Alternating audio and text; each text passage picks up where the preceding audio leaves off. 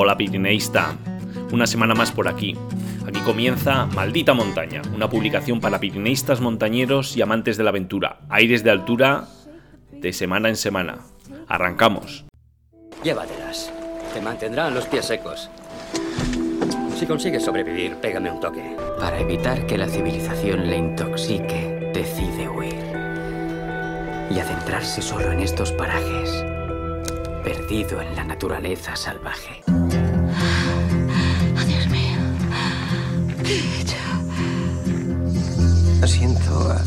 Tengas que caminar 1600 kilómetros para... Termina la frase.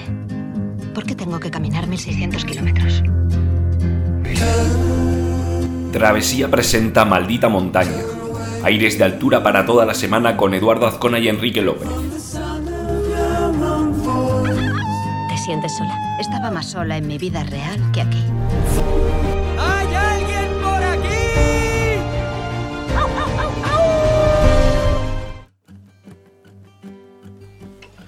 He estado actualizando un artículo de rutas en Ordesa, en el Monte Perdido y en Gabarní.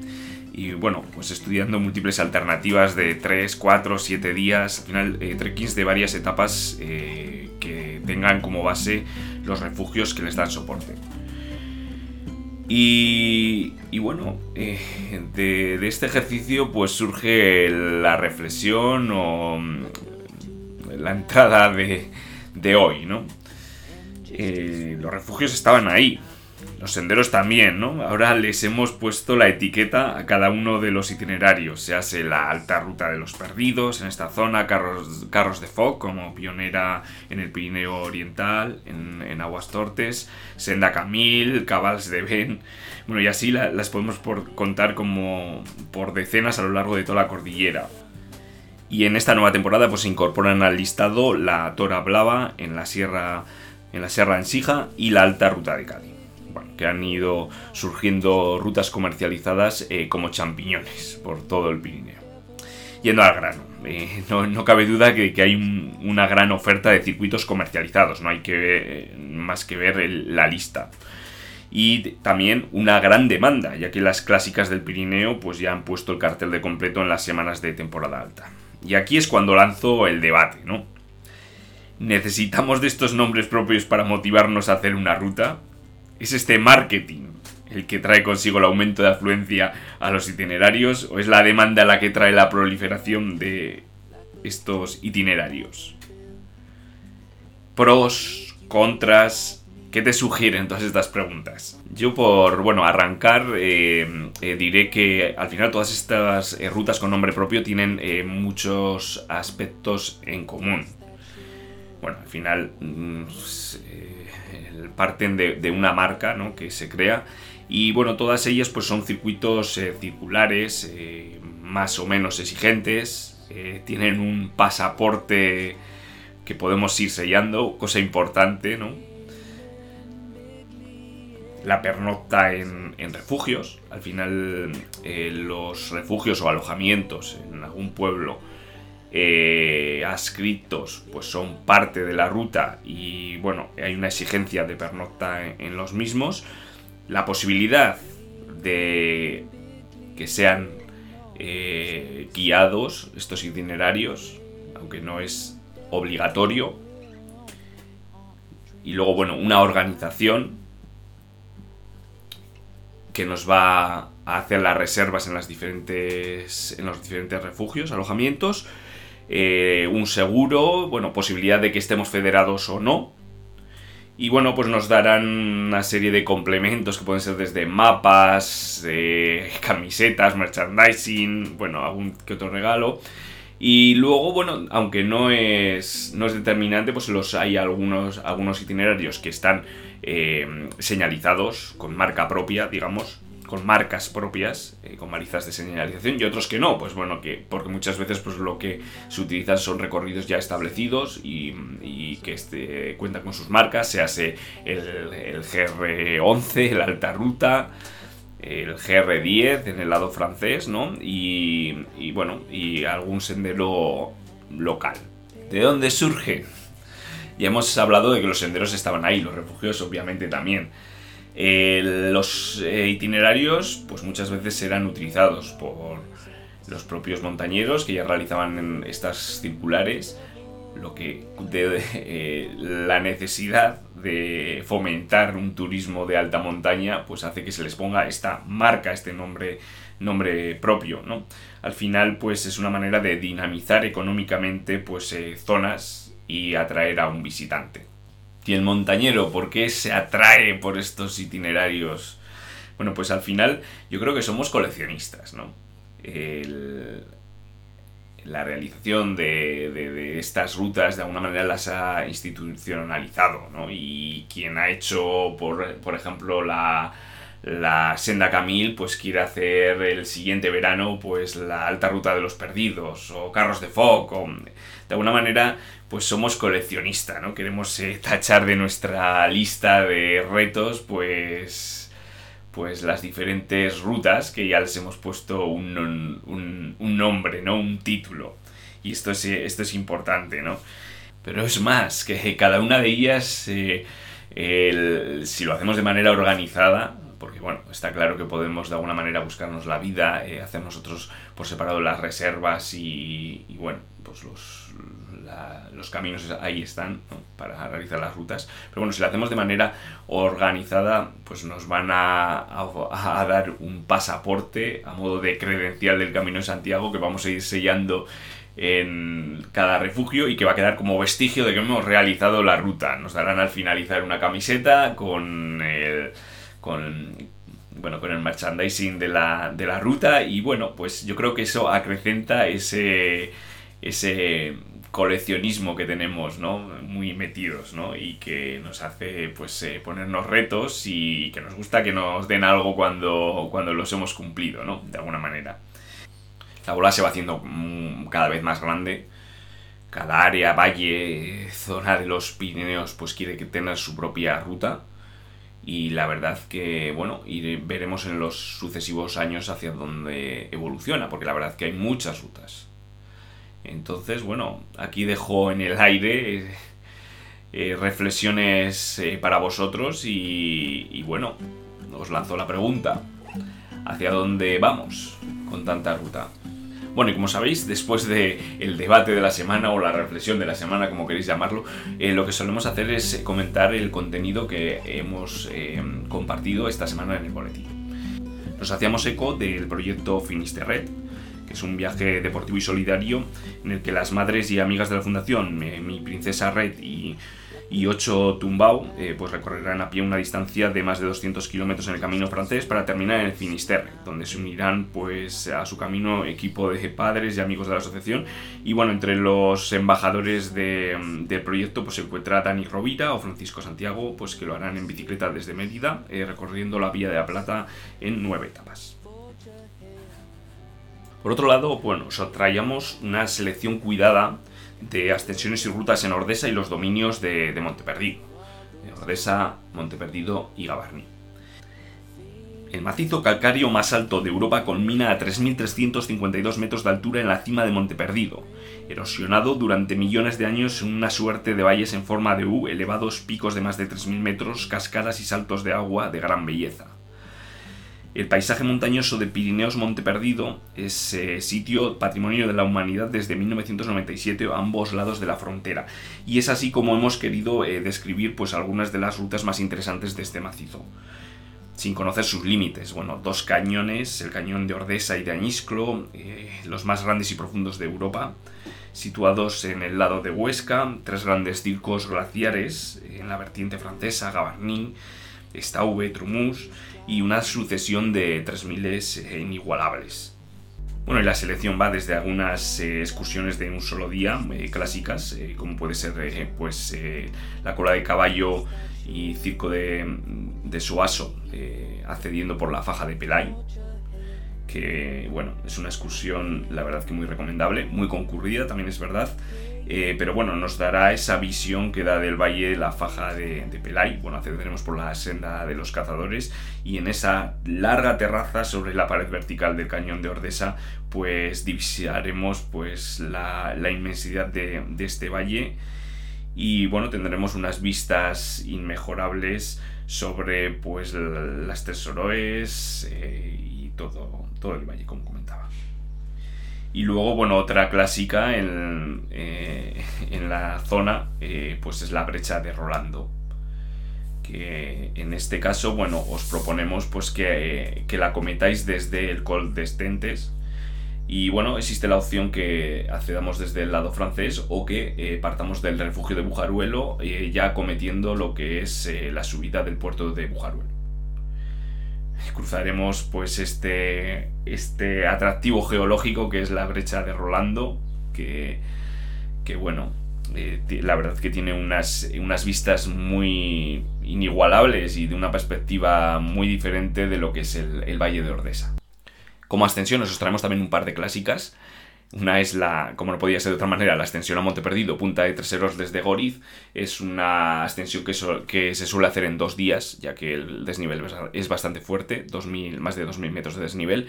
El primer día accedemos al refugio de Goriz y el segundo día ya hacemos cumbre y volvemos eh, a la pradera de Ordesa. Eh, Monte Perdido es el punto más elevado del parque y es la cima cuarta del Pirineo con sus 3.348 metros, según en este caso la altura oficial de IGN. Y está integrado por, por el macizo de las Tres Oroes, o Tres Serols, junto con el Mayo de Marmorés, cilindro de Marbore, y el Pico de Añiscro. Como os podéis imaginar, pues es una zona muy concurrida, por lo que pues debemos planificarla la ascensión con mucho tiempo, pues para si vamos a pasar noche en Goriz, pues hacer la reserva con mucha antelación. Bueno, y por otro lado, eh, os decía que os traía otra clásica, es la, ascensión a Punta Negra, Tallón, desde el Col de, de Estenques. Bueno, hemos elegido eh, la ascensión desde el lado francés, bueno, te dejamos el coche en el aparcamiento del Col y de allá, bueno, pues es una fácil, eh, fácil ruta de, de de un día, bueno, que es eh, al final es un 3000 fácil eh, como para montañeros principiantes, ¿no? Para iniciarse en los 3000 del Pirineo. Bueno, tenemos también la opción de partir del, refugio de Bujaruelo, para lo que tendremos que salvar el puerto de Bujaruelo lo primero, pues para ya eh, unirnos a la, a la ruta que, que, os comentaba desde Col de Estentes. Que en este caso sí tenemos un fuerte, un fuerte desnivel. Bueno, y ya para ir finalizando este contenido, pues lo que os voy a proponer van a ser eh, eh, alguna ruta de varios días en la zona y luego pues algunas para, alguna ruta para montañeros experimentados. En primer lugar, pues las rutas de varios días eh, os proponemos lo que es la vuelta a la brecha Rolando, una ruta de tres días que en este itinerario de alta montaña, bueno, pues conoceremos paisajes espectaculares como el Circo de Gavarni y la brecha Rolando del Cañón de Ordesa entre los refugios pues, de, de Serradets, de Bujaruelo y de Goriz. La segunda ruta que os proponemos, también de tres días, bueno, o se puede hacer en tres días, es eh, la vuelta al macizo de Monte Perdido, bueno, que partiendo de, de, Pineta, pues nos permite contemplar varios de los atractivos más espectaculares del macizo calcáreo, como son el Circo de Gavarní, la brecha Rolando, o eh, vislumbrar la inmensidad de la cara norte de Monte Perdido desde el lago de Marboré. Ya para montañeros experimentados, pues os traemos dos propuestas. En primer lugar, como no podía ser de otra manera, la faja de las flores que al final es eh, un balcón a la inmensidad del cañón de, Ordesa y que bueno cuelga sobre el abismo y la verdad que, es una ruta muy interesante. Y la siguiente ruta ya es para los más animados, ¿no? Una circular a los 3000 de Ordesa que acometeremos en, en varios días realizando eh, bivacs y en la que, bueno, pues eh, nos llevará a encadenar los 3000 desde los gavietos hasta la punta de las olas. Partiendo de Bujaruelo, bueno, y salvando el puerto, pues iniciaremos una escalada y bajada de, de 3000 desde los, los gavietos y bueno, para aquellos coleccionistas, aquellos que no les importe hacer algún que otro vivac a alta altura, y bueno, eso sí, elegir unos buenos días. Y bueno, y ahora nos vamos de viaje. Eh, salvamos fronteras. Y os hemos propuesto en el boletín un, viaje a una ruta al Kungsleden, el Camino del Rey en Suecia, lo que tiene que es una ruta de 460 kilómetros que une dos localidades exactamente Abisko y Yemabam, y es un sendero de larga distancia muy famoso, el más famoso de Suecia y que atraviesa las tierras de Laponia. Aproximadamente a la mitad de la ruta, para que os hagáis una, idea, se encuentra dentro del círculo polar ártico. Y fue establecido pues allá en el siglo XX y bueno, es muy visitado y os lo proponemos en el boletín de esta semana.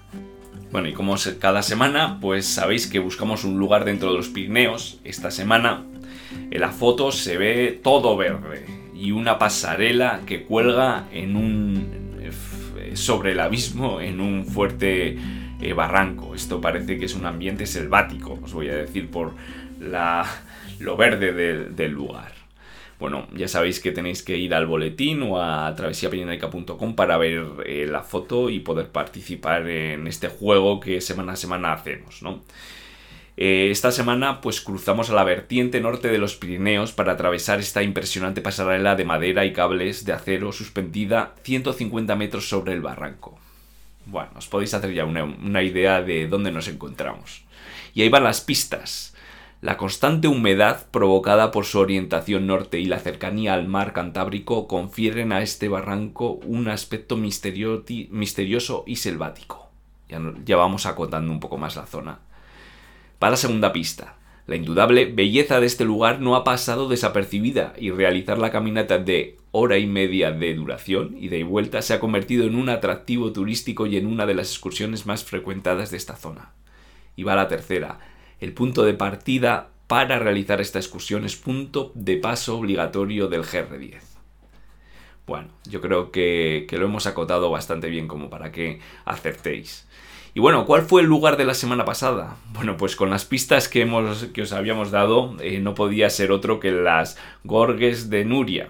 Y bueno, una forma mm, cómoda de, y sugerente de recorrerla es a pie, ¿no? Eh, siguiendo el GR11. Y otra más cómoda es el tren de, de cremallera que llega a la zona y la tercera, pues solo apta para barranquistas experimentados es descender el barranco. El puente que se ve en la foto que os proponíamos, pues es conocido como Sal Desastre y es un salto de 12-14 metros solo apto para gente que no le tiemblen las piernas.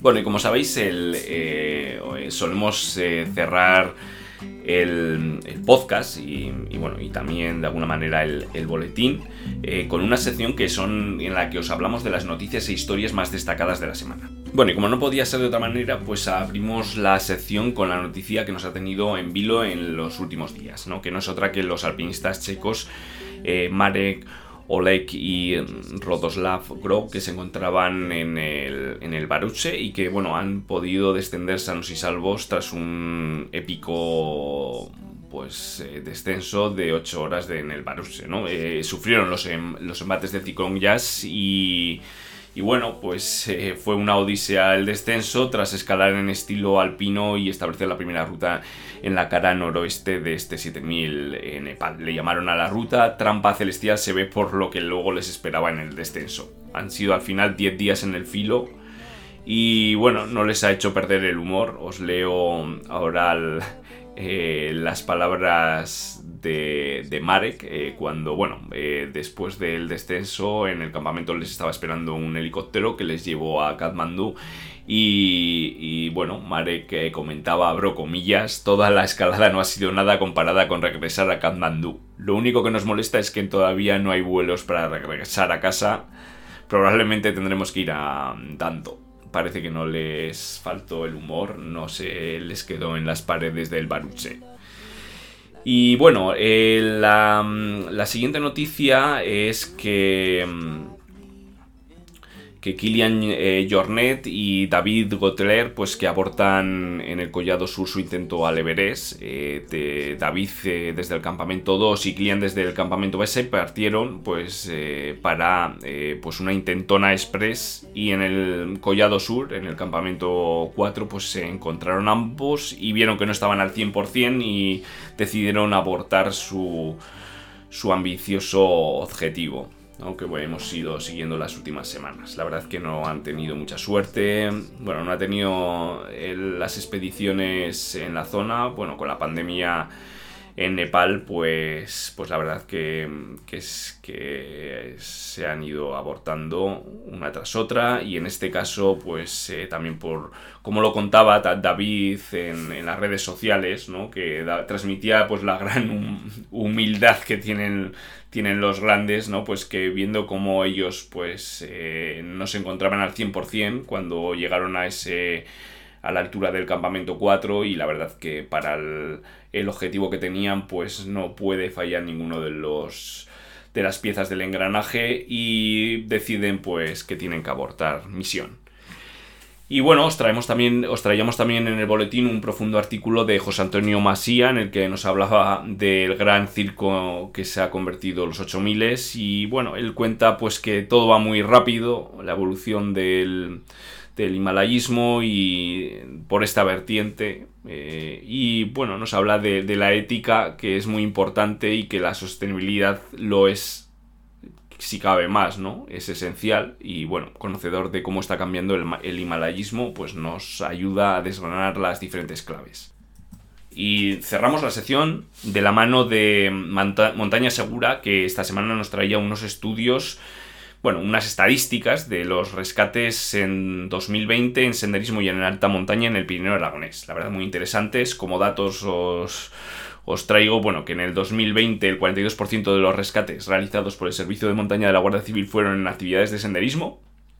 Ojo, que senderismo tiene sus riesgos y bueno que en alta montaña y crestas pues los tropiezos y caídas pues habían habían supuesto pues el 56% de los rescates y luego pues los problemas en la toma de, decisiones con el 39%.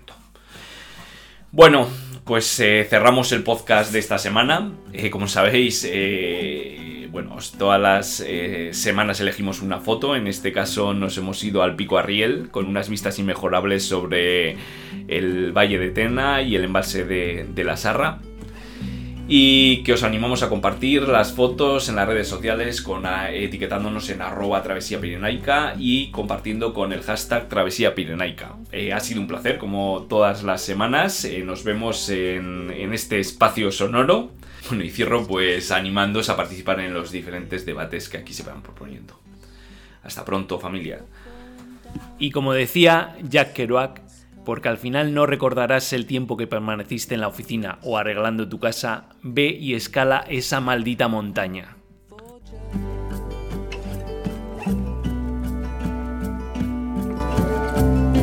¿Has pensado en abandonar? Oh, solo una vez cada dos minutos o así. Si quieres algo en la vida, vea por ella.